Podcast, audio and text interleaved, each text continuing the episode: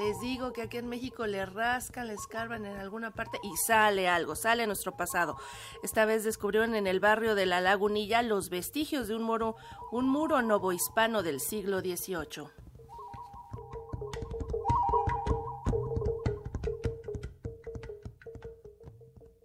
Muro novohispano de aproximadamente 20 metros de longitud y que podría pertenecer al siglo XVIII, fue descubierto en la calle de Ignacio Comonfort en el barrio de la Lagunilla de la Ciudad de México. De acuerdo con Juan Carlos Equiwa Manrique, coordinador del salvamento arqueológico correspondiente, se trata de un segmento localizado en un punto donde confluyen distintas etapas arquitectónicas desde la prehispánica hasta la contemporánea pasando por la colonial y la histórica, y en donde apenas a unos metros bajo el nivel actual actual de la calle pueden encontrarse vestigios arqueológicos. Es el barrio de Cuepopan, que es un lugar importante en la historia de, Tenochtitlan. Hacía frontera con Tlatelolco y era una zona de mucha guerra entre tepanecas, azcapotzalcas y tlatelolcas con Tenochtitlan. No solo es la parte prehispánica, sino tenemos la parte colonial, la parte histórica y la parte moderna. Aquí gran parte de los edificios pertenecen a finales del siglo XIX, son del porfiriato. A la par tuvo que haber otras construcciones que las estamos asociando con el muro que tenemos aquí en la calle de Comonfort, esquina Co, República de Honduras. Es basalto, tesontle y cantera, que son lo que conforman los vanos de las entradas, pegadas con una argamasa de barro o de arcilla.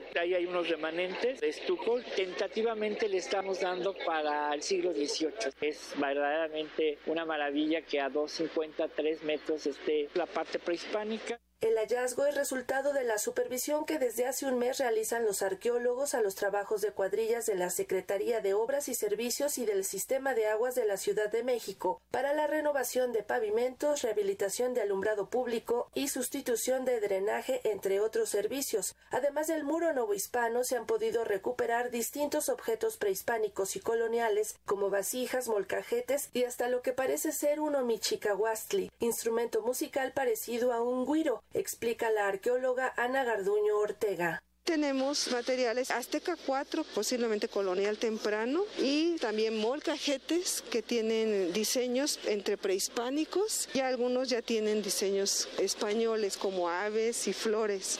El Omechicahuasli parece ser que es de un hueso de animal. Posiblemente se trata de un instrumento musical como un guiro. Tenemos coloniales, por ejemplo, tenemos molcajetes candeleros vidriados y miniaturas vidriadas. También oliveras para almacenar también la mayólica denominada azul sobre crema Ciudad de México. Para Radio Educación, Sandra Karina Hernández.